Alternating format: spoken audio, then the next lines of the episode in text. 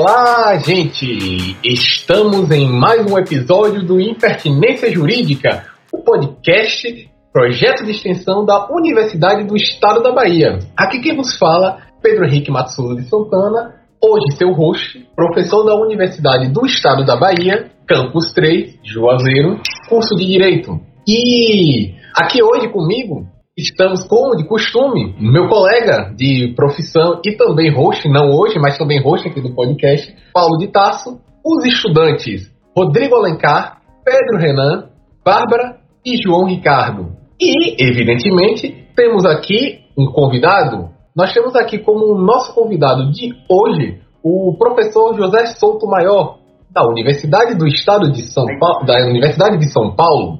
Professor Jorge Souto Maior, Fique à vontade para se apresentar. Boa noite a todas e todos. Não sei se esse programa será divulgado à noite ou de dia, mas enfim, estamos aqui. É, na verdade, nem é noite, né? É uma tarde. Né? É, enfim, eu sou muito feliz de ter essa oportunidade de conversar com as pessoas, né, os estudantes e demais pessoas que ouvirão este podcast posteriormente da Universidade Estadual da Bahia, né, no campus de Juazeiro. Fico muito contente com essa oportunidade, agradeço muito é, o convite feito pelo professor Paulo de Tarso. Sou professor na Faculdade de Direito da Universidade de São Paulo, né, desde 2002, e tenho uma atuação muito ligada à questão do trabalho propriamente dito, do ponto de vista do direito material, direito processual, enfim, e as suas relações com direitos humanos e direitos fundamentais, direitos sociais, também numa perspectiva crítica, né, analítica, no sentido da percepção dos limites e das possibilidades do direito na construção de uma sociedade efetivamente mais igualitária, né? ou efetivamente igualitária, é, esse é o projeto mais amplo. Né? Então é isso os nossos estudos. Eu coordeno também no grupo de pesquisa Trabalho Capital, é, são direcionados a essa análise crítica. É isso aí. Muito obrigado. E hoje, professor, nós vamos debater aqui um tema, um tema afeta a sua área, chamado a uberização do trabalho. Para começarmos com esse tema tão, no mínimo, curioso para muitos de nossa audiência, né? Eu gostaria de justamente lhe perguntar o que é a uberização do trabalho. A gente vai ficar falando de Uber hoje aqui, é, como as pessoas se tornam Uber. É o que é essa uberização do trabalho? Vamos explicar isso para a nossa audiência. Essa, na verdade, é um, um nome, uberização, vem da, digamos, da, da, da empresa Uber, né? E é uma das empresas que utiliza desse mecanismo de exploração do trabalho por meio de plataformas digitais. É, mas como foi a empresa Uber, a primeira talvez e a mais abrangente num determinado momento, se utilizou a uberização, né, este nome, como uma forma de, de explicitar este movimento em direção, em uma direção generalizada deste tipo de exploração do trabalho, né, por meio de plataformas digitais. E hoje várias outras empresas, né, inclusive ramos de atividade, têm se, têm se, digamos, se direcionado, né, né, nesse sentido da exploração do trabalho por este mecanismo. E é importante que se diga gera consequências importantes, e imagino que dessas consequências nós vamos falar aqui o tempo inteiro, né? E uma da a principal consequência é, é a da, digamos assim, a da tentativa de obscurecer exatamente este dado que eu apresentei como conceito né, da uberização, que é a exploração do trabalho por uma empresa. Né? A uberização, em certo sentido, ou e a forma de, de, de, utilização do trabalho por meio de plataformas jurídicas, plataformas digitais, ela se faz dentro de uma de um objetivo de mascarar a existência de uma exploração do trabalho, como se o, o trabalhador ou a trabalhadora prestasse um serviço ou não prestasse um serviço de fato, apenas realizasse um, um, uma atividade direcionada, não direcionada, uma atividade proporcionada, melhor dizendo, por um aplicativo. Né? Então é como se ele fosse um empreendedor de si mesmo e este empreendimento estaria sendo possibilitado por esta, por esta tecnologia.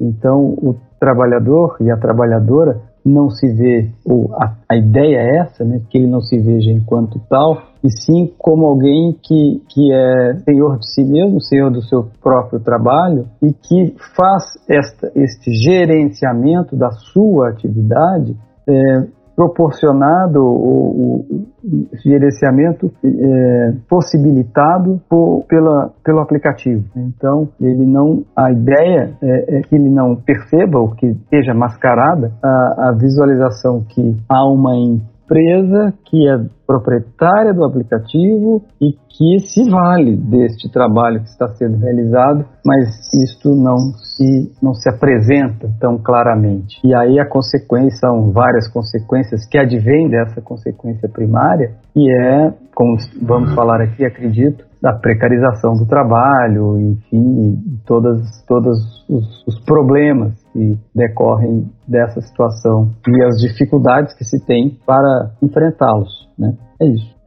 Essa precarização, evidentemente, ela, apesar da uberização ser um fenômeno recente, mas essa questão da precarização das, das, relações de trabalho não é algo que vem de agora. O nosso estudante Rodrigo, ele gostaria de tecer alguns comentários e fazer uma pergunta para o senhor. Rodrigo, Fala, professor, muito bem-vindo aqui ao nosso podcast, à nossa universidade. É, acho que desde lá de Marx, de Engels, a gente sabe que não existem ideias que pairam fora da história, né? Toda ideia, todo pensamento, toda ação, ela é histórica, está localizada num contexto. E claro que nós temos os contextos que são universais. Lá na ideologia alemã ele fala, ó, o primeiro ato histórico é como produzimos nossas condições materiais de existência. E esse modo de produção, que depois Marx veio a denominar como modo de produção capitalista, Claro que tem tendências gerais, mas tem particularidades de desenvolvimento em cada região, em cada contexto histórico. Se a gente for trazer para o Brasil, e até para não alargar muito aqui na pergunta, nós temos que, numa tentativa tardia de trazer as condições capitalistas de forma geral para o território nacional, já nos anos 30 ou 40, alguns, como José Chazin fala até em capitalismo hipertardio no Brasil, há uma tentativa de criar estruturas para a formação de uma indústria capitalista. E quais são essas estru estruturas? As é, estatais, a tentativa de colocar estradas, enfim, para a estrutura automobilística, e isso forma um parque industrial no Brasil, ali anos 40, segundo o governo Vargas, né, com a criação da Petrobras, também está nesse contexto. E aí a gente tem a ditadura empresarial militar que vai fazer esse conluio na, na parceria público-privado, não dos moldes atuais, mas, enfim, também nesse contexto. Só que nos anos 90, logo após a gente promulgar uma Constituição com amplos direitos sociais que vieram a partir da, da derrota dessa ditadura empresarial militar, nós temos a implementação do neoliberalismo aqui no Brasil. E uma frase que fica muito marcante é o Fernando Henrique Cardoso dizendo que seu objetivo na presidência da República é acabar com a Era Vargas, flexibilizar direitos trabalhistas, privatizar a torre de direitos. Isso teve uma arrefecimento nos anos 2000, ali com o governo do Partido dos Trabalhadores, mas em 2016, com o golpe que a gente sofreu, e pior ainda agora com as consequências desse golpe e desse governo fascista que a gente está vivendo, nós temos uma tentativa clara de acabar com tudo que está aí, retroceder até, na minha opinião, pré-era Vargas. Na minha visão, isso tem tudo a ver com essa tentativa desenfreada do capitalismo selvagem que a Uber representa. Mas eu queria saber a visão do senhor. Como é que esse enfraquecimento da classe trabalhadora, dos direitos sociais, a venda do nosso país a preço de banana contribui para esse contexto de uma uberização desenfreada? Obrigado pela pergunta, né? É, mas ao mesmo tempo são muitas questões que foram levantadas e para enfrentá-las todas, acho que um, um, podcast não seria suficiente, seria, aliás, nem dois, vários, né? Precisaríamos aqui de vários para é, abordar todas as questões que foram aí, de certo modo, levantadas, do ponto de vista conceitual, do ponto de vista histórico, do ponto de vista crítico, são muito, é, uma, é uma fala carregada de, de informações e, e de elementos de compreensão bastante importantes. É, eu vou ah, enfrentar alguns aspectos, tanto não vou, não vou conseguir é, fazê-lo com relação a todos, né, muito, muito longe disso, inclusive, todos os elementos que foram aí levantados. Primeiro é importante dizer, a gente precisa reconhecer em certa medida, né, que o fenômeno da uberização ele não é localizado, né? ele é, está sendo mundialmente estabelecido e se amplia. Né? Nós estamos vendo aí também, a, e há uma tendência de ampliação, porque você vê primeiro a uberização no sentido do trabalho é, de motoristas, né? de depois agora entregadores, e a tendência é que as próprias lojas, né, se, se insiram nesse contexto da virtualização, neste movimento já encampado pela Amazon né, mundialmente. Então há uma, uma, uma, uma, tendência, vamos dizer assim, né, de, do capital mundialmente aumentar as formas de exploração do trabalho por meio deste mecanismo tecnológico, de modo a obscurecer, né, por, com construções ideológicas, obscurecer a própria exploração do trabalho e, com isso, possibilitar né, a redução da resistência e organização da classe trabalhadora, numa perspectiva, se não de uma re revolução social, social mas é, uma organização na perspectiva da luta por melhores condições de trabalho, né? É, organizações sindicais. Vejam que os trabalhadores da Amazon não estão, não estão conseguindo formar até o seu sindicato. Né? E, isto é algo que, vamos dizer assim, também já estava preconizado né, nas, nas análises marxistas, do quanto o capital não vai encontrar limites para a exploração do trabalho e quanto este movimento do capital ele tende a ser expansivo ao mesmo tempo, na perspectiva da exploração, aumentando a classe trabalhadora e, mas ao mesmo tempo, reduzindo né, os, os, os, capitalistas ou aqueles que, digamos, é, obtêm os proveitos desta forma social desenvolvida e direcionada por esse modo de produção. Então, este primeiro a entender que este é um movimento internacional nesse sentido, que o capital se vale, né, mais uma vez, e aí tem plena, pleno acordo com a sua observação, de que não há novidade essencial nessa, neste movimento né, de utilização da tecnologia para esta finalidade. Foi sempre assim, tem sido sempre assim, muda a forma, né, muda o modo de utilização da tecnologia tem propriedade, né, que, que é uma tecnologia desenvolvida intencionalmente também para, algumas, para alguns objetivos, e esta utilização da tecnologia, esta, esta nova tecnologia, é apenas uma forma nova de se realizar a mesma exploração do trabalho. A essência não muda.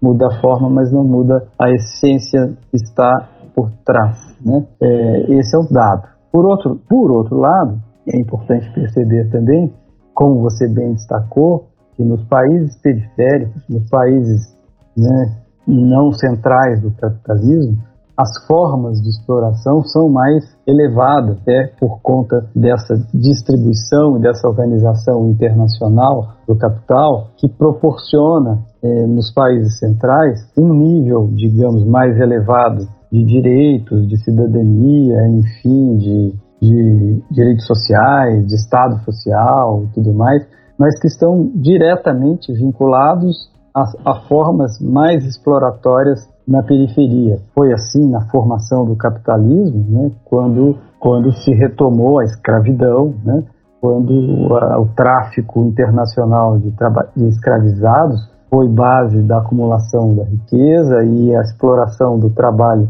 escravo nas colônias também foi alimento para desenvolvimento deste modelo de sociedade. E tem sido assim até hoje, né? As periferias são vistas numa perspectiva colonial, é, com até impedimento da sua emancipação política, emancipação econômica, e estamos vendo isso clara, esse movimento de retrocesso que se verifica no Brasil tem um pouco a ver com isso também. Né? Assim, o Brasil pensa que pode ter um Estado social ao nível preconizado na Constituição de 88, que isso? Não, jamais. Né? É preciso destruir este projeto e é o que se tem feito. Né? O neoliberalismo da década de 90, aliás, um neoliberalismo cujo objetivo é explicitamente esse, estabelecido no Consenso de Washington de 1889, que é preservar os países periféricos e, sobretudo, os países da América do Sul nesta condição é, de, de periferia mesmo, do capitalismo. Então, essa Constituição Cidadã de 88, que estabelece marcos de Estado social, de efetividade de, de seguridade social, de direitos trabalhistas como direitos fundamentais, é uma Constituição que precisa ser destruída. E esse, este é o papel que o neoliberalismo cumpre no Brasil na década de 80, sobretudo encaminhado por, por, por aqueles que no país fazem esta ponte com os interesses internacionais, que é uma elite restrita nacional que se beneficia né, dessa, dessa ligação em detrimento da nação brasileira como um todo, do povo brasileiro como um todo. E aí é o que se, se vê, né, essa, como você disse, né, essa, esse, essa avalanche de retrocessos, de destruição de direitos da década de 90 em diante, mas é importante dizer mais, é importante dizer também que o, o, ataque à Constituição de 88 é o ataque àquilo que ela projetou como realidade, né, e não um ataque a uma realidade existente. O que significa dizer que não tivemos, antes da Constituição de 88, ou antes desse ataque, de fato, uma experiência de Estado social no Brasil, né, de efetivos direitos trabalhistas. A década de 60 né, foi repleta desses movimentos de retirada de direitos, de, de, de, de enfrentamento, né, no sentido da, da redução e flexibilização, vamos dizer assim, dos direitos trabalhistas. E antes disso, o direito do trabalho, né, surge no Brasil tardiamente, a partir de 1930, nunca foi repleto, nunca foi, nunca foi de fato né, carregado de eficácia, nunca foi de fato carregado de acompanhado de estruturas institucionais né, que fossem feitas para val fazer valer a legislação trabalhista no Brasil. Isso na década de 30, na década de 40, né, mesmo com a criação da CLT em 43, que é um, um documento que tem uma força mais política de preservação do Getúlio Vargas no poder do que qualquer outra coisa. E, na década de 50, o João Goulart né, tenta, como ministro de Trabalho, fazer valer a legislação trabalhista a partir de 1953 e passa a ser, por conta disso, um alvo muito, muito forte da, da elite nacional, é, dos militares, da, no sentido de ser alguém taxado como comunista, essas coisas todas. E o que não, a atuação dele de nove meses no Ministério do Trabalho nunca foi perdoada por conta disso, né, de ouvir os sindicatos, de querer fazer valer a legislação trabalhista. E quando o seu nome, né, que é um, um nome popular relevante, eleito duas vezes como vice-presidente da República, a segunda vez com o dobro de votos do presidente, é, quando, por conta de diversas questões históricas, assume a presidência da República em 61, ele é alvo de uma resistência, digamos, muito forte, que não permite que ele vá adiante, sobretudo quando vem propor as reformas de base na perspectiva da construção daquilo que eu estou dizendo, chamando de um Estado social é, no Brasil. Então é uma ilusão a gente achar que em algum momento, né, em algum momento a gente teve essa era de ouro, vamos dizer assim, esse, esse estágio dourado da, da, de um Estado social no Brasil. Jamais tivemos isso. Né? E o neoliberalismo não vem, portanto, da década de 90 para destruir uh, o que já se tinha, e sim para evitar, uh, uh, para evitar uma projeção né, de, de, de alteração fixada na Constituição de 88 e avança efetivamente nesse sentido, sobretudo pela participação histórica muito relevante da classe trabalhadora no processo de redemocratização do país. É, e aí, esse, digamos, se tem, como você disse, uma espécie de um hiato, mas eu não, não diria tanto assim, né, de 2003 a 2016, eu não diria tanto assim, porque as medidas é, adotadas na década de 90, no sentido de retrocesso dos direitos trabalhistas e de não implementação dos direitos constitucionais fixados ali ou projetados, é, essa realidade ela, ela se mantém, de certo modo, neste período. Ela não continua retroagindo, bem da verdade, né? o processo de, de, de digamos, de, de retrocesso ele é estabilizado, mas no nível já rebaixado. E ainda há algumas iniciativas nesse, também nesse sentido de rebaixamento trabalhista, como a lei de recuperação judicial de, é, de 2005, por exemplo. Mas o fato é que depois, né, quando as coisas já depois da crise de 2008, isso já começa a ficar insustentável do ponto de vista de, de conter estas, estas, esses, essa ganância né, flexibilizadora e de retrocesso de direitos e de avanço na perspectiva de uma maior exploração do trabalho é, no Brasil. E 2014 em diante, 2015, com uma crise novamente, isto se intensifica, que gera inclusive a instabilidade política que promove o golpe de 2016, que proporciona o golpe de 2016 golpe de 2016 que é dado, sobretudo, para levar adiante este, esta intenção né, é, de aprofundar a, as formas de exploração trabalhistas no Brasil e que caminha solta né, desde então, porque o efeito dela é um efeito muito desastroso dessa reforma de 2017, um efeito de rebaixamento, de fragilização do movimento sindical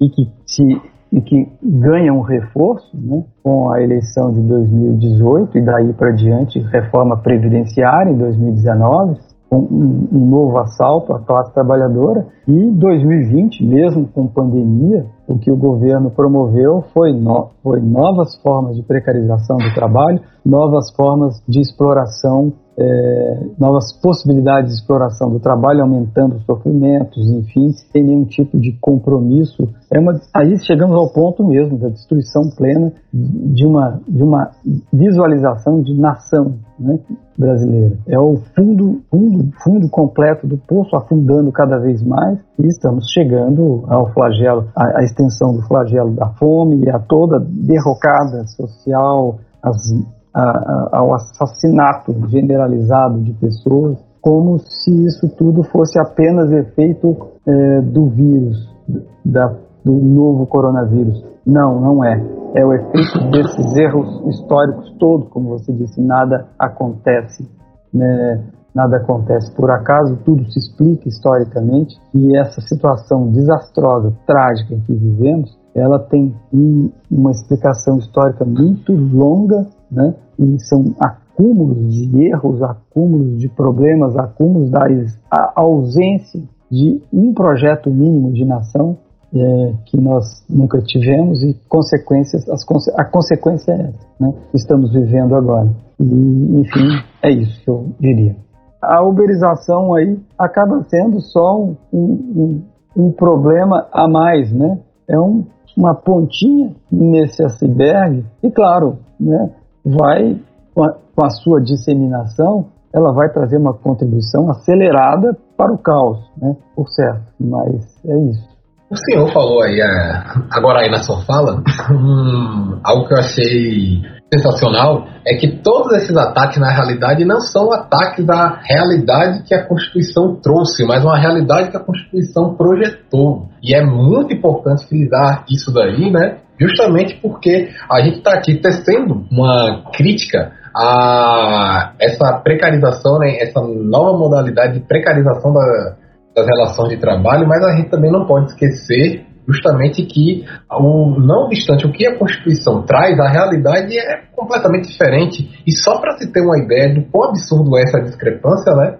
é o trabalho escravo, que ainda hoje em dia é bastante comum aqui no Brasil, inclusive eu, enquanto advogado, já tive causa envolvendo trabalho escravo. Mas, é, voltando a essa questão da uberização, o nosso discente aqui, o estudante João Ricardo, ele também quer traçar alguma, alguns comentários, questionamentos sobre esse contexto, o contexto da uberização agora vindo realmente para as relações atuais nos nossos tempos no Brasil de hoje, João. Não, só, antes disso, só me permite só acrescentar permite, que... Sim, professor, vontade. Não, rapidinho. é que, o, se for em trabalho escravo, né, o combate ao trabalho escravo no Brasil começa em 1995, né?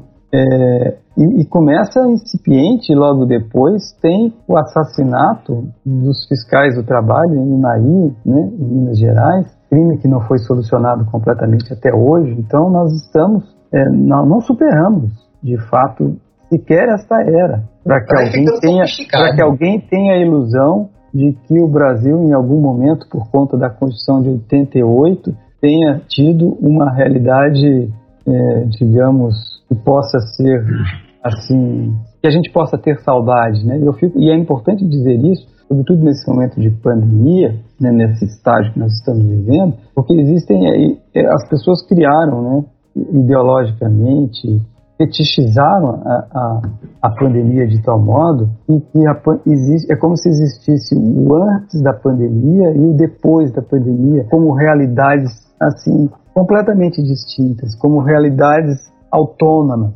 Né? Então, você tem o antes da pandemia e você vai ter um, um pós-pandemia, um novo normal, né?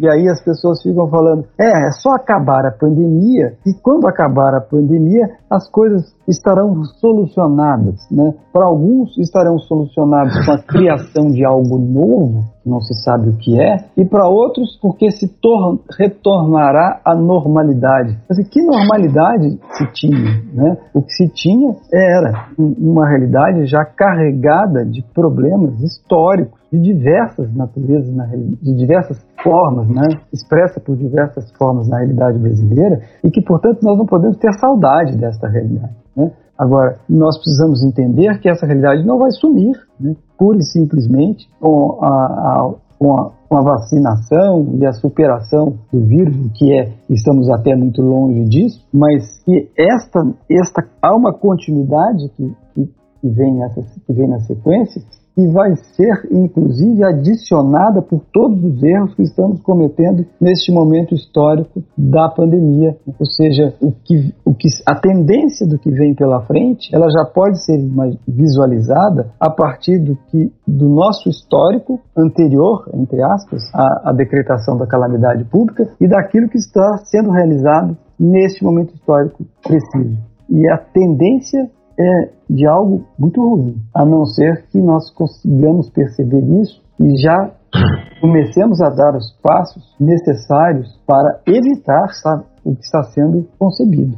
Estamos caminhando em direção ao caos, à barbárie. Essa é a minha, desculpe essa visão um tanto quanto alarmante, mas é preciso que se, que se diga isso, porque senão se cria um, um otimismo né, na, na, vacina que, tipo, a vacina vai resolver todos os nossos problemas. Não, ela pode resolver e vai resolver, to, espera, todo mundo espera que sim, vai resolver o problema pertinente ao contágio do, do vírus, da Covid, mas os problemas sociais e econômicos e culturais históricos que nós temos, de jeito algum. É, professor, é, na verdade, o, a exploração tá ficando é muito mais sofisticada. E essa pandemia aí, como o senhor bem colocou, essa ideia de novo normal, que sempre achei algo absurdo, estranho demais, isso daí. Isso não existe. A, a exploração está é, se afinando, isso sim. E a questão da uberização entra, entra justamente nisso daí, que afinal, né, como já bem colocado aqui, foi é, a pandemia é tomada como o motivo, a mola propulsora, né, para dar um funcionamento a esse tipo de precarização que o João Ricardo vai falar aí agora, né, João? Boa tarde, pessoal. Boa noite, bom dia. Não sei qual horário vocês estão escutando o podcast. Bom, eu de fato ia fazer aqui um, uma indagação ao professor Jorge sobre a contextualização da Uber no Brasil. Só que tanto o Rodrigo fez uma pergunta muito, muito pertinente no começo, e o professor respondeu brilhantemente após isso, que eu acho que a gente pode até ultrapassar esse ponto e ir um pouco além. Professor Jorge, o boom dos aplicativos que pregam a uberização veio em 2017, quando cerca de 12,8% da população brasileira estava desempregada. Isso corresponde a 13 milhões de cidadãos, segundo os dados oficiais, claro. No mesmo ano foi aprovada a reforma trabalhista pelo Congresso Nacional. A ascensão meteórica desses, da uberização das relações de trabalho se deu, meu, pelo menos no meu ponto de vista, por utilizar uma estratégia predatória de pegar essa massa trabalhadora que aumentava os índices de desemprego e lhes prometer ganhos fáceis. E também, no meu ponto de vista, é impossível dissociar o fenômeno da ascensão da organização do trabalho do movimento cíclico capitalista. Em um artigo que eu li recentemente, os autores fizeram a, a consideração de que, sob uma perspectiva marxista, a flexibilidade do trabalho ela pode ser entendida como mais uma estratégia do capital para ampliar é, suas formas de extração da mais-valia do trabalhador. E eu acho importante fazer uma reflexão sobre isso, haja vista que, pelo menos no que se refere à Uber, e que se aplica consequentemente aos outros meios correlatos de uberização, os custos do negócio são transferidos integralmente para o trabalhador, se torna responsável pela sua ferramenta de trabalho, no caso o veículo, bem como pelos custos de produção e manutenção da ferramenta. As empresas, intentando, obviamente, maximizar seus lucros sob viés capitalista, justificam que, que para aumentar a produção e a competitividade, precisa se criar novas formas de trabalho mais flexíveis, o que inevitavelmente acarreta uma corrosão das condições de trabalho e sua precarização. E fica a dúvida: o que faz uma economia ser produtiva? Estudos já mostram que isso não se sustenta, visto que a produtividade é a mesma em qualquer lugar do mundo. Tanto que Portugal, acho que até talvez o professor Paulo possa falar sobre isso depois, já que faz um mestrado lá, após passar um período de recessão econômica pesado, seguiu na contramão dos países que abrandavam a legislação trabalhista e optou por políticas de fortalecimento à proteção do trabalho e outras políticas de cunho social. E imediatamente após, o país começou a apresentar um crescimento econômico significativo, obtendo inclusive a diminuição íngreme dos índices de desemprego. Inclusive, é, levando em consideração que o senhor falou sobre o período pós-1990 e a ascensão do neoliberalismo, a Organização Internacional do Trabalho, ao analisar as reformas trabalhistas e o, e o desemprego em mais de, sei lá, 100 países, 90 países, no período compreendido entre 90 e 2013, parênteses que a Uber nasceu em 2010 e chegou ao Brasil em 2014. É, esse relatório da OIT afirma que os países que se voltaram é, para uma legislação mais protetiva ao trabalhador e de amparo ao desempregado, de modo a evitar o subemprego, o trabalho precário, ajudaram a obter o nível de qualidade de vida e trabalho mais compatíveis com a dignidade humana. Diante de, de tudo isso que eu falei, queria ouvir do senhor, com toda a sua maestria, se o senhor entende que há uma correlação da ciclicidade da economia no modelo capitalista e a supressão de direitos trabalhistas para facilitar a sua exploração. E vou além, professor. Por que os trabalhadores são explorados? Começar pelo fim, muito obrigado pela pergunta também, muito bem colocada e com vários, vários aspectos bastante importantes e complexos, difíceis de serem enfrentados. Né? Mas é importante dizer que essa palavra, né, exploração, ela pode ter uma conotação, digamos assim, moral, né, no sentido de parecer um panfleto. Né? Mas, de fato, quando se diz explorar, né, o que se está dizendo é que a compra da força de trabalho se dá no, no modelo de sociedade que nós vivemos é, com o objetivo de reproduzir o valor investido nessa compra. Né? Há uma mágica aí. Você compra se você compra cinco copos, né, ao final você tem cinco copos. Né? Você tinha 10 reais, não tem mais 10 reais, tem cinco copos. Se você compra força de trabalho, ao final você tem com 10 reais, ao final desta operação da compra da força de trabalho, posta no mercado como uma mercadoria, né, que tem valor, portanto, determinado pela mesma lei né, de regulação das mercadorias, é, você tem potencialmente, né, depois de completado todo o ciclo do processo de produção, você tem mais que 10 reais. Né? Então, ah, há um, uma visualização de exploração por isso, né? porque é um, é um mecanismo que proporciona a reprodução do capital investido. E não é por conta do tino do, do empresário, por conta da sua esperteza, por conta da sua, do seu trabalho, é porque neste mecanismo né, da venda da força de trabalho esconde uma mágica. Né? A mágica de que este trabalho, de que a força de trabalho, de fato, ela produz, ela produz um capital, né? ela produz um valor. E este valor adicionado é, é, é um valor que é apropriado por quem comprou a força de trabalho. Daí porque se diz exploração. Né? E por que que então se explora? Né? Por que, que há exploração do trabalho? Porque sem a exploração do trabalho não há efetivamente capitalismo, né? não é uma sociedade, não é um modelo que se desenvolve sem isso. Né? E, e, e, e, os capitalistas sabem disso, a questão é essa. Né? Então, quanto diminuir, quanto mais se diminuir o custo de produção e, e direitos trabalhistas é custo de produção, por certo que é, né? quanto mais você diminui os custos de produção, você tem mais possibilidades de sobra, né? Nessa perspectiva que eles chamam de lucro, né? Mas é que a perspectiva do, do mais valor, digamos, liberado né? para ser apropriado. E, enfim, é isso, né? É por isso que essa relação se coloca né? de forma antagônica, inclusive.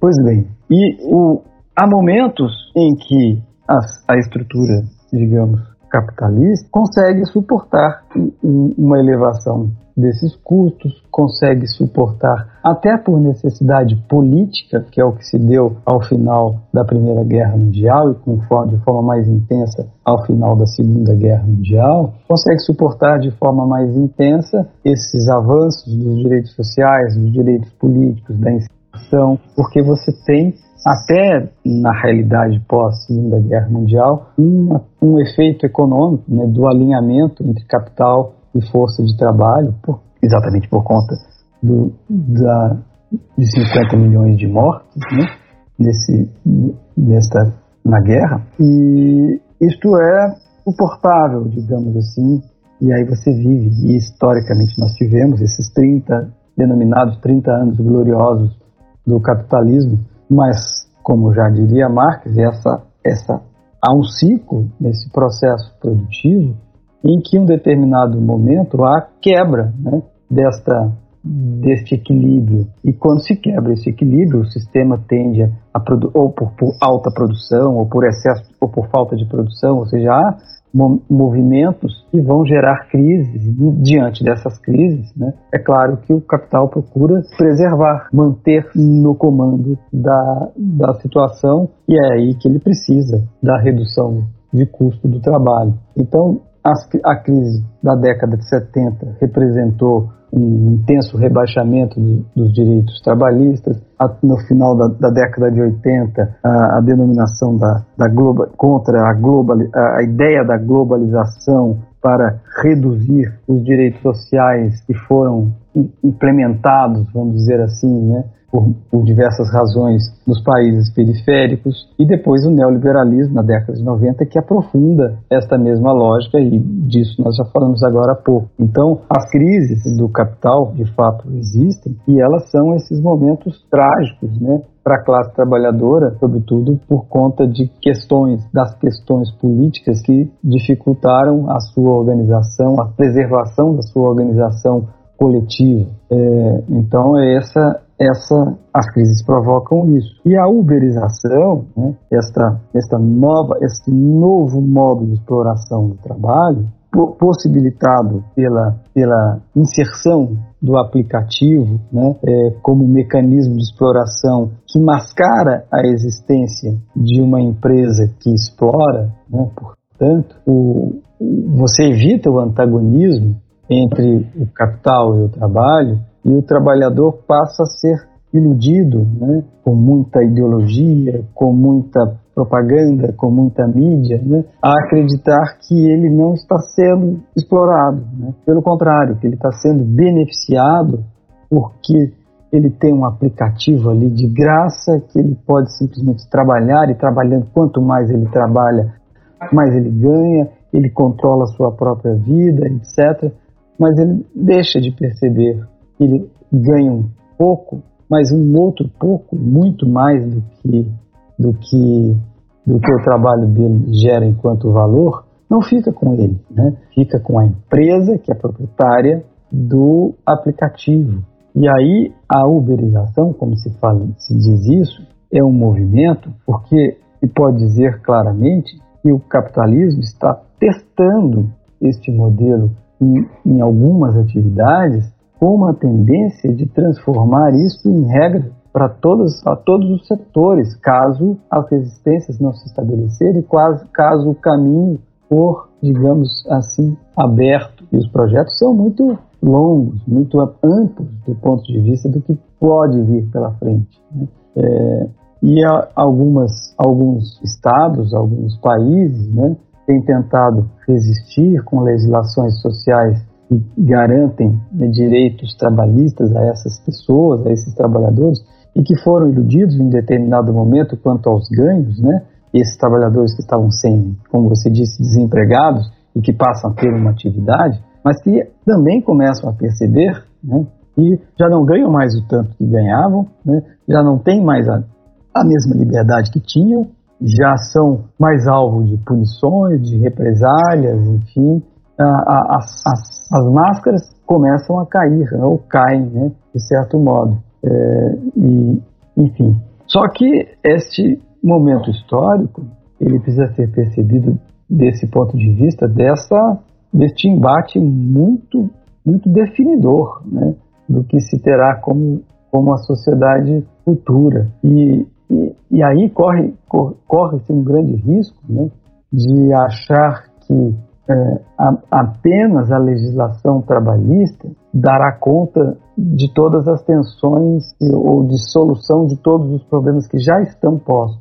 Né? O que eu quero dizer com isso é que é, é bem verdade, como você disse, que os países que mantiveram legislação trabalhista, é, tiveram mais chances de preservar empregos, uma economia melhor, mas também são países do capitalismo central, né, que mantiveram esses níveis nessas, com essa potencialidade, como eu disse, por meio da exploração na periferia. Então, a gente tem que ter muito cuidado quando a gente vai citar exemplos de Portugal, Bélgica, Alemanha, não sei mais o que, no sentido de exemplos né, é, de, de, de, de que o capitalismo dá certo. Né? é, países da Irlanda, né, esses, enfim, e aí a gente, Escócia, né, e aí a gente cai numa ilusão, porque a Escócia, por exemplo, como eu disse, né, ah, está num alto IDH elevado, tem tudo maravilhoso, etc. Mas o, o, número de empresas com nacionalidade escocesa, digamos assim, que exploram trabalho no Brasil é uma, uma infinidade é algo pouco conhecido. Mas procurem depois né, quais são as empresas no Brasil é, que, que, estão ligadas. Aí eu falei Escócia, falei besteira, Suécia, né, é, que são ligadas à Suécia. É uma coisa impressionante. Enfim, então a gente tem que tomar esse cuidado, porque os nossos desafios, sobretudo aqui na periferia do capital, nossos desafios nesse momento histórico que nós estamos, são muito profundos. Né? A gente tem que recuperar por certo e conferir direitos sociais, é, trabalhistas, etc., para quem vive da vida da força de trabalho, enfim, mas só revogar, vamos dizer assim, só revogar a reforma trabalhista de 2017 e revogar a reforma previdenciária não nos salva. Né? Nós vamos precisar de mudanças muito, mas muito mais profundas e muito mais desafiadoras Embora, claro, né, a gente não possa deixar de fazer o imediato, deixar de fazer o que é, digamos, emergencialmente possível e necessário, é, sob o argumento de que isso não é suficiente. Não, a gente tem que fazer, né? É como a questão do enfrentamento da fome, né? É preciso distribuir o máximo que der, né, alimentos para quem está passando fome, mas isso não resolve o nosso problema de insegurança alimentar a gente precisa pensar no processo de produção de alimentos, de distribuição, de acesso à alimentação. Isso requer um, uma atitude que eu diria revolucionária, né? é, em diversos aspectos. Isso nós nunca fizemos. É um dever de casa, por exemplo, que é preciso realizar. Em algum momento nós vamos ter que fazer isso, porque senão as pessoas vão continuar morrendo, né? E, e a, a, a, miséria continuará existindo na realidade brasileira enquanto a gente está discutindo questões relevantes, importantes, mas que não chegam uh, à realidade da maioria da população. Vejam, como nós estamos falando de direitos trabalhistas, direitos sociais, enfim, direitos humanos, nós estamos falando de direitos trabalhistas especificamente de 30 milhões de pessoas, né? Considerando os uberizados, mais 12 milhões, 15 milhões, sei lá, 45 milhões de pessoas, de uma população de 220 milhões, né? em que mais de 50 milhões de pessoas estão abaixo da linha da miséria, isso em números, digamos, até não oficiais, em números não, não completos, né? Enfim, é essa complexidade toda aí que nós estamos passando. Desculpe, não sei se eu fui muito complexo, né? mas é porque também as coisas não são simples. E se a gente tenta simplificar, eu acho que talvez esse seja o grande erro. Não tem como simplificar mesmo não. Compreendo plenamente. É, falar das relações de trabalho e principalmente falar da, de algo que, apesar de novo, mas que advém de algo que já está, que já, já nos é culturalmente entranhado, que é justamente a exploração e a precarização, porque a uberização, na verdade, ela, ela veio agora, ela veio, como já tinha dito, sofisticar a exploração, mas o bem da verdade é que explorar o trabalhador é algo que já está entranhado no Brasil, já faz parte da economia, das rodanas de como esse país se move, infelizmente. Então, realmente, não é uma tarefa muito simples, não. Eu ouvi outro dia de militantes feministas, né, trabalhistas, que elas disseram assim: olha, essa questão da uberização está tão visível também, porque a maioria dos trabalhadores é homem são, é, é, é homem, são homens. Né? É, porque a exploração do trabalho das mulheres nessa perspectiva precarizada, por meio, por exemplo, das vendedoras de Avon, vendedoras de Acult, né? Está na nossa realidade há quantos anos e ninguém nunca falou nada, né? Então, de certo modo, é isso. Né? A precarização nos habita há muitos anos, né? Com as trabalhadoras domésticas, as diaristas, né? e sobretudo no âmbito exemplo mais emblemático, né? E sobretudo no âmbito como eu estou nessa nessa perspectiva de gênero, né, da exploração do trabalho das mulheres e sobretudo das mulheres negras, né? E a, a nossa sociedade sequer se, se, se, se, chegou a discutir isso de forma real e concreta, né? É claro que isso não nos inibe a necessidade de discutir a uberização e falar do caos, né? que vivem essas pessoas que estão aí, os entregadores, enfim, os motoristas de Uber. Sim, com certeza, claro. Mas precisamos ver isso, que essa não é uma realidade, não é uma novidade na sociedade brasileira, daí porque talvez seja até mais difícil mesmo o enfrentamento. Porque para consertar isso, nós temos que consertar muito mais coisas. Sim, mas por falar em. Ah, sim, professor. Hum, uma rápida observação aqui. Me chamaram a atenção, puxaram a minha orelha, dizendo que eu falei o nome errado do senhor. Disseram que eu falei José. Eu pensei, eu na minha cabeça falei Jorge. Mas se eu falei José, estou aqui me corrigindo agora. Mil perdões, professor. Nada, uma grande honra ser chamado de José, por que não? É, mas já que tocamos é, nesse, nesse assunto da uberização, na verdade, né? A gente já vem, já falando disso de uma. A gente tava falando isso no podcast todo, mas o que o senhor falou da questão da precarização em relação ao feminino, que sempre convenientemente nos foi muito mais invisível, a Bárbara, né, que por coincidência é a estreia dela, né, a, pri, a nossa primeira estudante, primeira mulher aqui no podcast, né, que está participando como fazendo parte da equipe efetiva, ela gostaria de fazer alguns comentários, traçar alguns comentários justamente sobre os sujeitos dessa precarização, dessa uberização de quem participa, né, Bárbara? Obrigada aí pelas boas-vindas. É, eu gostaria de falar sobre esse fenômeno da uberização, que ele é conhecido no exterior como gig economy, e ele é mais visto entre os entregadores de delivery e motoristas de aplicativo. É comum isso. Entretanto, é bom bom que se diga que a uberização ela já chegou na indústria do entretenimento adulto.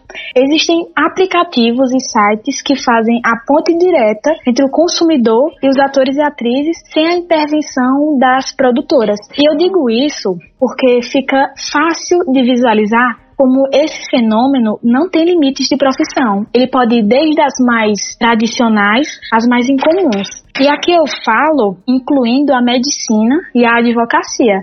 É apenas uma questão de tempo para que a uberização chegue nessas profissões.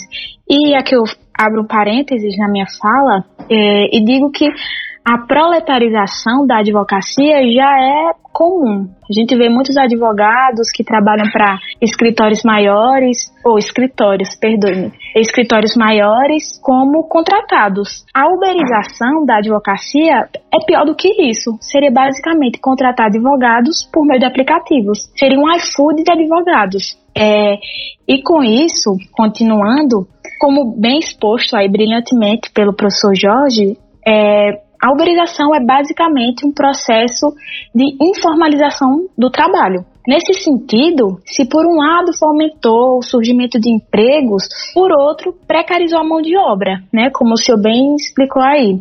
E essa se tornando bem parecida com a mão de obra lá da primeira Revolução Industrial, século 18, 19, ano de 1800, 1800. E sobre esse tema da precarização, o economista Guy Standing, ele publicou o um livro chamado Precariado, a nova, a nova classe perigosa, e esse termo é a junção de precário mais proletariado. Contudo, como aí outros autores fazem a crítica, é, como Rui Braga fa faz também seu livro, não se trata bem de uma nova classe social. Seria mais uma camada do, da classe social do proletariado, que aceita trabalhar bem mais de oito horas por dia, em condições deploráveis, sem nenhum direito trabalhista, sem férias, sem décimo terceiro, sem auxílio e garantia nenhuma de recebimento de um salário mínimo. O precariado é uma massa de trabalhadores que, num primeiro momento, topam trabalhar altas horas com salários baixíssimos porque não veem outra alternativa para se sustentarem é, salários esses que não garantem a mínima dignidade e satisfação pessoal. Lembrando que tem entregadores de aplicativo que trabalham 12 horas em cima de uma bicicleta, pedalando cerca de 80 quilômetros por dia, em condições subhumanas. E como também foi exposto, a imagem que essas empresas de aplicativo, como iFood, Rappi, não sei nem se eu poderia estar falando o nome delas, mas... Pode falar à é... vontade, a gente aqui tem medo de ninguém não. Ninguém aqui tem preso não. Bom, essas aí que eu citei, é, elas passam a imagem que o, o entregador, ele é o, um empreendedor, ele é o dono do seu próprio negócio. Quando na realidade essas empresas elas estão se tornando milionárias à custa da miséria dos outros. Então a minha pergunta é se esse fenômeno da uberização, que de um lado garante empregos, ainda que informais, seria mais benéfico ou mais prejudicial ao, à economia, ao tecido social? Muito bem, muito boa pergunta novamente. Né? Vocês estão muito bem preparados para essa esse podcast. Se eu tivesse, se eu soubesse, me preparava melhor. Mas escuta, é, primeiro eu queria dar o seguinte destaque: precarização do trabalho foi muito bem explicado, né?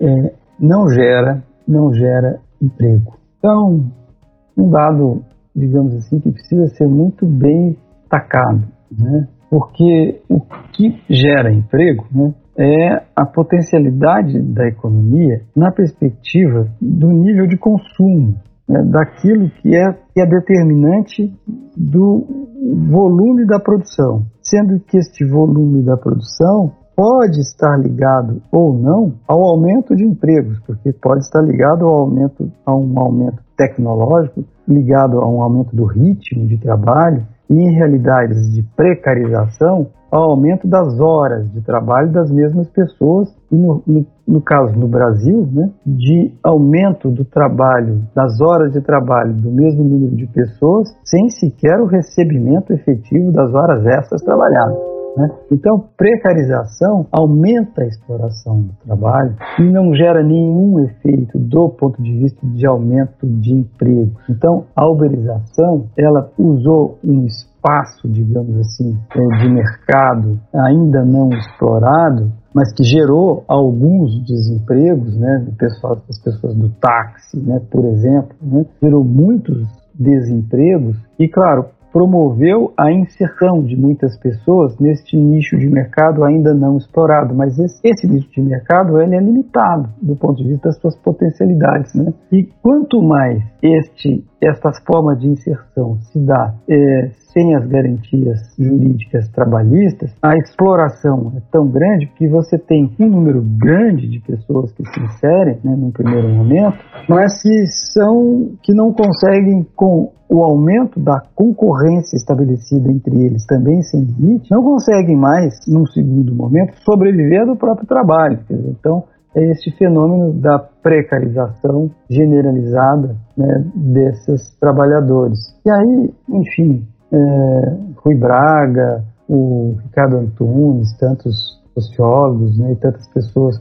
é, conferem, falam, né, o, o, o, o, Ricardo Antunes fala da, da, da servidão, né, do sistema de servidão, o, o Rui Braga de né, que fala proletário, é, eu esqueci o nome agora, mas enfim. É, mas são nomes. Precariado? Precariados, exatamente. Mas são nomes que, que não são, digamos, desculpa né, falar isso, mas são só, são só nomes. Né? Não é, a realidade é a mesma, a essência é a mesma, a exploração do trabalho. Trabalhadores, trabalhadores, né? É, que operários, enfim, não muda. Muda o modo de explorar. Não existe infra, na minha perspectiva, infoproletariado. Né? São trabalhadores e trabalhadoras que são explorados por meios de aplicativos ou da internet, né? Ou do trabalho digital. Né? Que, aliás, o trabalho não é digital, né? o trabalho é concreto, né? objetivo, objetivado. Né? O mecanismo de exploração do trabalho e é o meio é que é digitalizado. Né? Pois enfim, é, então acho que esse é o primeiro, primeiro destaque que é importante é importante frisar. O segundo é que muitas dessas empresas, os nomes podem ser ditos, não há problema nenhum, elas são publicamente, né, elas atuam nesta área.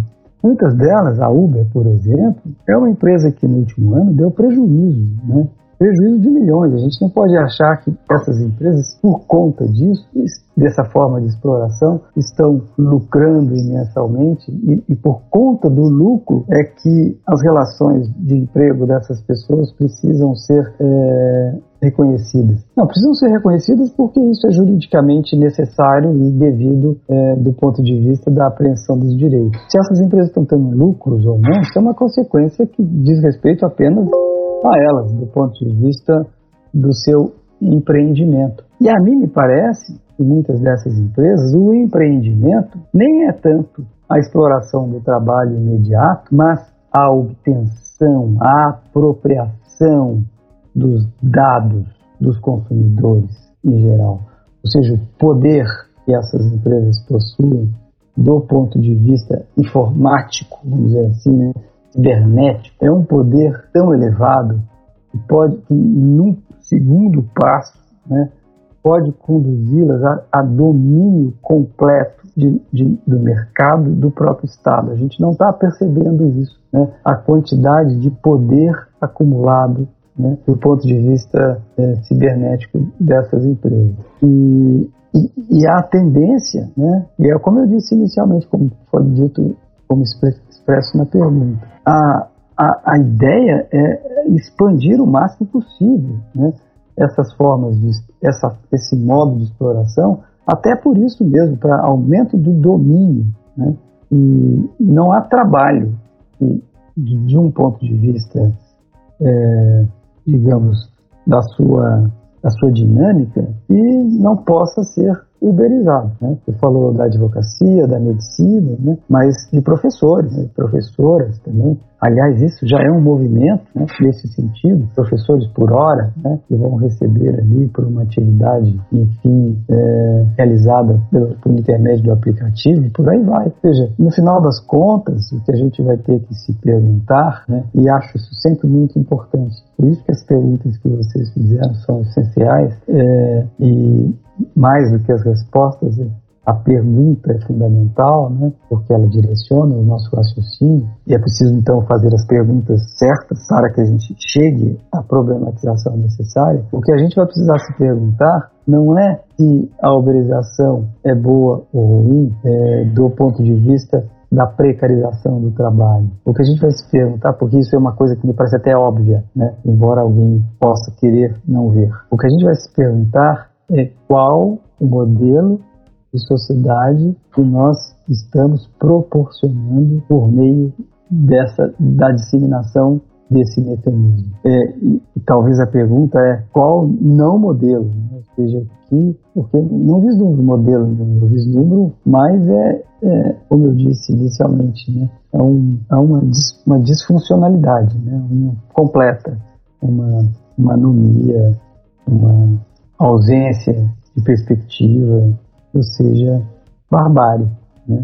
nós estamos caminhando nisso dentro da lógica ganancial de algumas pessoas e algumas entidades que acham que, o poder que elas estão adquirindo será suficiente para que elas mesmas se salvem, vamos dizer assim. Não, não vai. Né? A não ser como está acontecendo já agora, né? esses aviões que estão mandando aviões, né? esses, esses, essas naves, né? eles estão fazendo viagens para o universo. Né? Então, daqui a pouco são pessoas que vão viver em outros planetas, né? porque esse aqui está sendo destruído. A grande questão é essa: nós estamos caminhando para a destruição plena, a, acreditando que e sempre acreditando que nada está acontecendo. Né? Enfim, é, é isso. Eu estou um tanto quanto não é que eu não estou pessimista, eu estou um tanto quanto realista, enquanto outras pessoas, muita gente está iludido, né? Está ainda achando que tudo se resolve na eleição de 2022. Não, não se resolve e as coisas precisam de uma análise mais profunda, mais, mais na radicalidade do que está acontecendo. E isto gera, né? Uma percepção, uma, uma, uma, uma digamos, uma, uma apreensão né, de certo pessimismo. Mas não é não, é análise real, concreta, e só a partir dela a gente pode ter algum, alguma perspectiva de otimismo. Mas, mas nós precisamos disseminar isso, não é possível. E estas conversas, e está aí porque agradeço muito essa oportunidade que vocês estão me dando, né? E essas conversas não fiquem nas, na periferia, né? A gente precisa, na periferia, que eu digo, da compreensão é, do conhecimento, não estou falando nada do ponto de vista geográfico. Então é preciso essencialmente difundir né, para o centro da produção intelectual, para aquilo que esteja, digamos, mais difundido, né, mediaticamente até, porque também há essas contradições e a mídia pode servir, né, os meios midiáticos podem servir para movimentos é, contraditórios, para a gente colocar em pauta essas discussões. É isso aí. Muito obrigado. Né? Professor, olha, eu até fico até um pouco constrangido em dizer isso, porque o senhor é tá o papo aqui, o senhor aqui tá tudo nota 10 o debate está muito profundo, mas o nosso tempo está se esgotando e Pedro Renan ele ainda gostaria de também fazer algumas pontuações. Vamos, nós temos aqui cinco minutos. Será que a gente consegue desenrolar aí, Pedro Renan? Rapaz, você jogou uma bomba no meu colo agora, velho. Tudo bem, Pedro Renan. É, a gente aumenta para mais 10 minutinhos, né? Mais 10 minutinhos vale a pena. Aí eu te mando a, a conta da edição. eu vou tentar sintetizar o passo. É, há pelo menos dois movimentos que eu pude ver nos últimos dois anos. Eu digo ver que é eu vivenciar com alguma maturidade política, que é o binômio da legislação e desenvolvimento. Ali, a partir de 2015, 2016, 2017, é, 2016 2017, se discutiu muito que era necessário diminuir a proteção ao trabalhador através da legislação, porque era isso que estava impedindo a geração de empregos e o crescimento econômico. Então, mudou-se a legislação, é, as relações de trabalho foram precarizadas e o emprego não veio e o crescimento econômico também não. É, e agora, no momento da pandemia de 2020 para cá, mudou-se novamente o discurso. Para agora, trabalhador é você que é o empreendedor da sua vida. Agora você escolhe quantas horas você quer trabalhar, escolhe entre aspas, um aspas bem grande aí. E você diz quantas metas quer cumprir por dia, você que faz o seu horário. E agora nós temos trabalhadores, entregadores cumprindo mais de 10 horas por dia de trabalho para ter às vezes menos de um salário mínimo no final do mês. Parece que estamos regredindo à fase da Revolução Industrial. E, diante disso, eu queria perguntar ao senhor qual o papel da ideologia para legitimar essa exploração e, principalmente, impedir as formas com que as formas de combate que essa classe trabalhadora, porque os entregadores, os motoristas, eles são trabalhadores, é, tem de esvaziar a, o movimento dos trabalhadores. É, Paulo está aqui também pedindo para fazer uma intervenção em cima da pergunta de Pedro. Paulo? É, professor, muito obrigado pela presença, como os colegas já tiveram a oportunidade de dizer, quando das respectivas intervenções. É, como a, a, pergunta de Pedro tem uma certa sintonia com o que eu queria perguntar, é, e dado, o, é, a, a, diminuição do nosso tempo, né, por conta que o papo está tão envolvente, que a gente não percebe as horas passar. Então, eu queria perguntar o seguinte: dentro dessa, dessa indagação feita por, por Pedro, é justamente é, no sentido de se vislumbrar alguma resistência a isso tudo.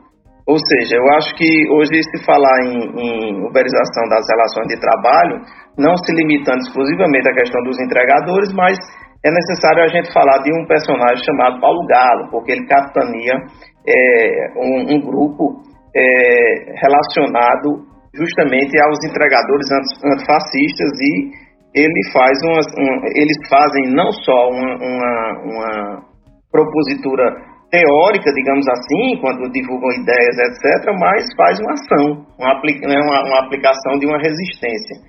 E a minha pergunta é só para situar dentro do, do Pedro fez a indagação, como seriam esses pontos de resistência é, a essa, a, como está se revelando, digamos assim, pela, pela classe trabalhadora, a essas investidas do capital, ou simplesmente é, isso está sendo suportado é, pacificamente, sem qualquer é, meio de, de resistir a todo esse processo.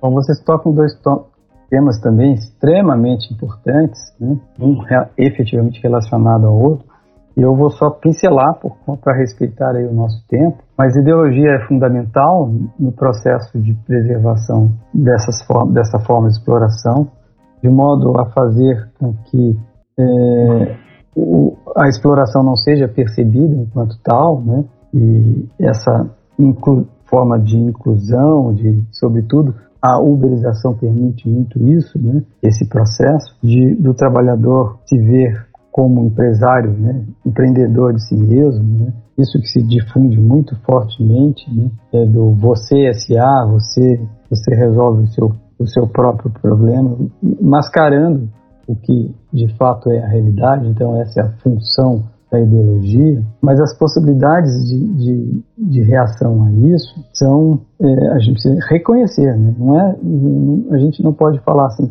é preciso reagir a isso num processo de emancipação, de consciência de classe. Tudo certo. A questão é que há uma materialidade que precisa ser é, concebida para o efeito de como chegar a esse, a esse, a esse processo. Né? É, não será mesmo por meio dos intelectuais, né, porque não há, é, sim, por meio de trabalhos científicos. Né?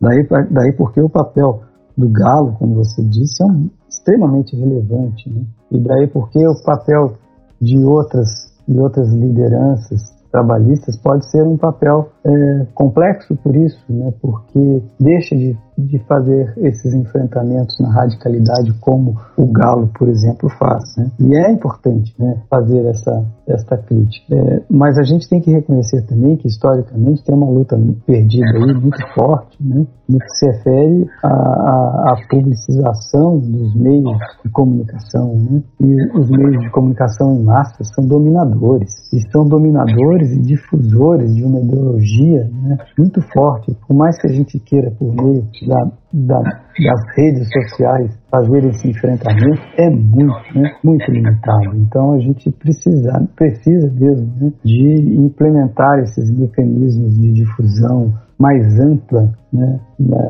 com a classe trabalhadora e ter elementos de legitimação e talvez nos faltem né, para essa essa comunicação digamos esclarecedora né, é, numa perspectiva de, de emancipação tá estamos muito longe desse desse processo né? estamos muito distante desse desse objetivo mas claro precisa ser tentado e enfrentado, porque o papel da ideologia é muito grande e ela tem surtido os efeitos. A gente não pode desprezar isso.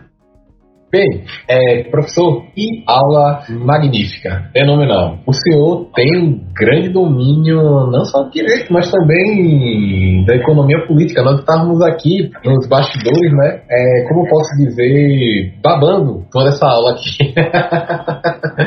Parabéns, professor. Excelentíssimo, excelentíssimo mesmo. Mas, infelizmente, professor, chega um momento que tem que acabar.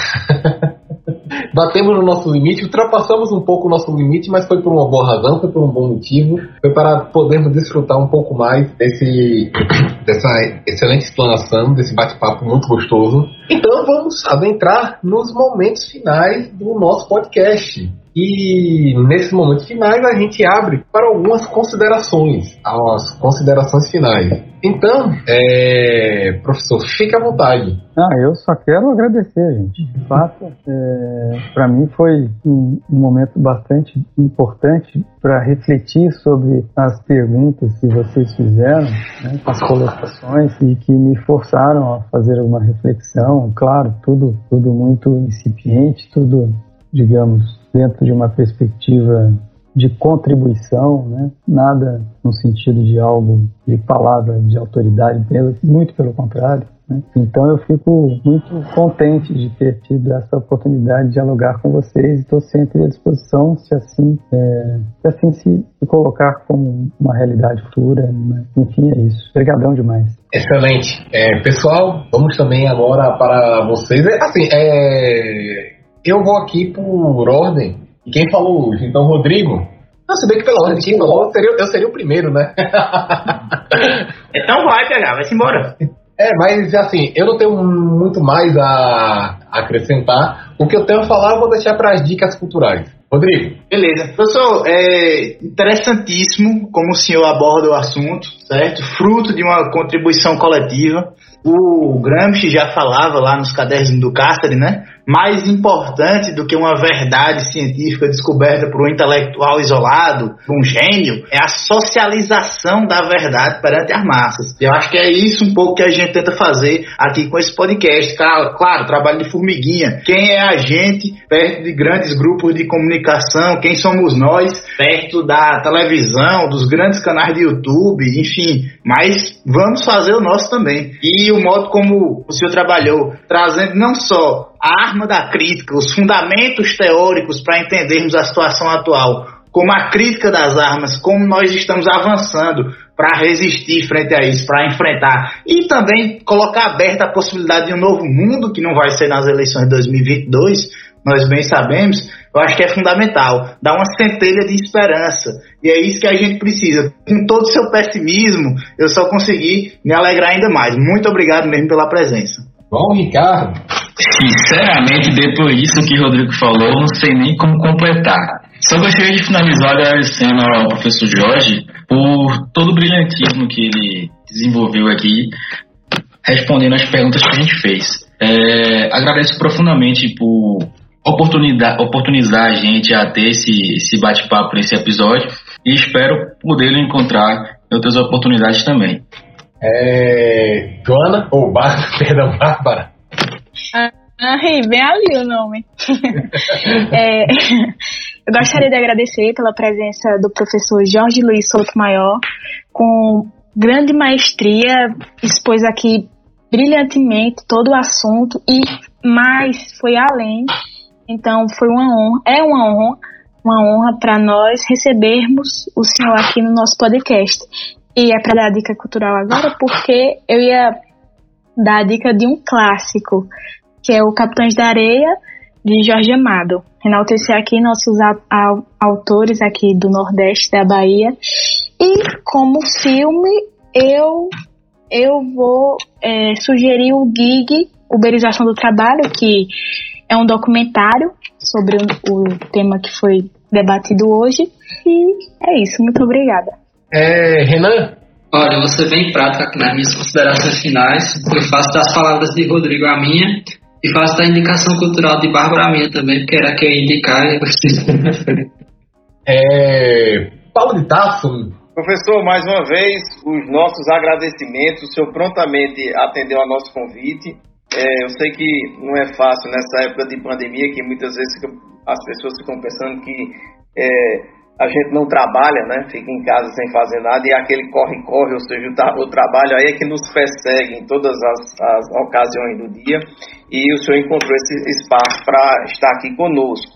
É, então, o, o, o, projeto de extensão da, da Universidade do Estado da Bahia, campus 3 Juazeiro, é, ligado ao curso de Direito, colegiado de Direito, agradece bastante a sua participação. E a minha dica cultural, também vou ser bem breve aqui, é, eu vou indicar um, um programa que está lá no acervo da TV Resistência Contemporânea, onde foi debatido lá por Vladimir Paes de Castro, Vanessa Patriota e Paulo Galo, a questão relacionada é, essa questão relacion, é, que nós falamos aqui no podcast, ou, ou seja, lá o tipo foi Estado pós-democrático e uberização do trabalho. É, são informações que, de um certo modo, casa bem com a discussão feita aqui hoje. Mas muito obrigado pelo brilhantismo, a didática, a forma como é, foi, as ideias aqui foram postas, colocadas para atingir, inclusive, é, toda a gama do nosso, do nosso público-alvo desse podcast. Nosso muito obrigado. Professor, veja só, infelizmente eu acabei, eu acabei fazendo que nem cabeça de jovem anarcocapitalista e misturei as coisas tudo e atrapalhei tudo aqui. Porque era para ter dado a dica cultural junto com as considerações, então eu abro para o senhor falar sua dica cultural. Pode ofertar algum livro, algum filme, qualquer coisa que o senhor queira indicar. Não precisa ser relacionado ao tema. Ah, Aproveitar que eu é. também esqueci disso aí, eu acho que eu não poderia deixar de dar minha dica cultural, porque combina demais com as ideias que o professor expôs e com a história também. Minha dica cultural é Marighella, o guerrilheiro que incendiou o mundo, a biografia por Mário Magalhães. Professor, fique à vontade para dar sua dica também. Ah, sim, é tanta tantas dicas, né, que a gente fica até sem sentido, sem, sem pensar muito, sem, sem conseguir definir. Vou pensar naquilo que está mais próximo do que eu fiz na última semana, né? não porque é a melhor coisa do mundo. Assisti um filme que se chama Queimada, eu acho que é um filme interessante para ser assistido, um filme de 1969, que trata, entre outras coisas, da, da história dos países colônias, né? tem um pouco a ver com o que a gente conversou aqui, das revoluções é, nesses países, das potencialidades de libertação, enfim, acho que é um, um filme poderoso. É, não é nacional, infelizmente, mas é como eu disse, é a dica que aquilo que eu vi recentemente. Se fosse falando de um filme nacional, eles não usam Black Tie, também é um outro filme que eu vi recentemente, aliás, eu vi várias vezes, espetacular. E leitura, né, poemas de Machado de Assis são sempre bons, né, e vale a pena. É isso aí. Eu, como dica cultural, eu gostaria de, primeiro, é, indicar um filme aqui chamado Dançando na Escuridão. É um filme muito antigo, se não me engano, dos anos 2000, do Laurent Trier. É, é um filme que ele fala de uma operária que está perdendo a visão, é século XIX, trabalha numa indústria, tem que alimentar o filho, vai perder o emprego. E nisso, né, ela também tem um sonho de poder dançar, de ganhar a fama ir para Hollywood, dançar. E nisso tem uma cena do filme que me lembrou, com a gente falando aqui, acabou me lembrando uma, dessa, uma, uma cena do filme na qual ela, a, a moça, não lembro agora o nome dela, ela tá no meio da. É um musical o filme. Ela tá no meio da fábrica e ela começa, né, a se empolgar, se empolgar e começa aquelas velhas danças que tem em musicais, mas ela vai dançando é, ali de acordo com aquele contexto da fábrica, integrando o contexto da fábrica. E aí me lembrou, né? É um filme muito bonito, de passagem, antes de qualquer coisa. Mas isso daí me lembrou, aqui fazendo uma analogia, né? Uma, e aí foi colocado aqui, tanto pelo professor como por Bárbara, como as pessoas elas se deixam levar, se deixam enganar pela. por esse tipo de precarização, achando que são donas do seu trabalho, são donas de si e que podem né, ressignificar suas forças de trabalho nesse novo modelo. Como a jovem mãe que tentava né, tentou naquele momento ali ressignificar um momento de opressão dentro da relação de trabalho com a música. Mas é importante a gente dizer que, não obstante ressignificar a vida seja importante, isso não pode virar alienação. Porque, infelizmente, né, é o que acaba acontecendo. A uberização contribui, ela traz uma nova forma de alienação do trabalho, de alienar o trabalhador ao trabalho vivo, né, como bem colocava Marx. E uma segunda dica cultural é o, eu já conhecia ele há um tempinho já, mas estou começando a assistir agora com mais frequência. É o canal do Jones Manuel, que é ele é inclusive amigo do Rodrigo que está aqui presente e ele tem um canal de economia política. Ele aborda é, diversos temas afetos à nossa sociedade com uma leitura marxista. Fica aí também essa dica. Pronto. Então, senhores, infelizmente acabou e vamos ter que encerrar. Mas, professor, prazer enorme. Se algum dia o senhor quiser voltar, é, pode bater o fio que a gente terá um enorme prazer em recebê-lo. E não só aqui no podcast, mas também em outros eventos que vamos, que vamos organizar aí pela vida. Certo, professor? Ah, Muito obrigado. Então, um abraço e vamos ficando por aqui, gente. Até mais, até a próxima, querida audiência.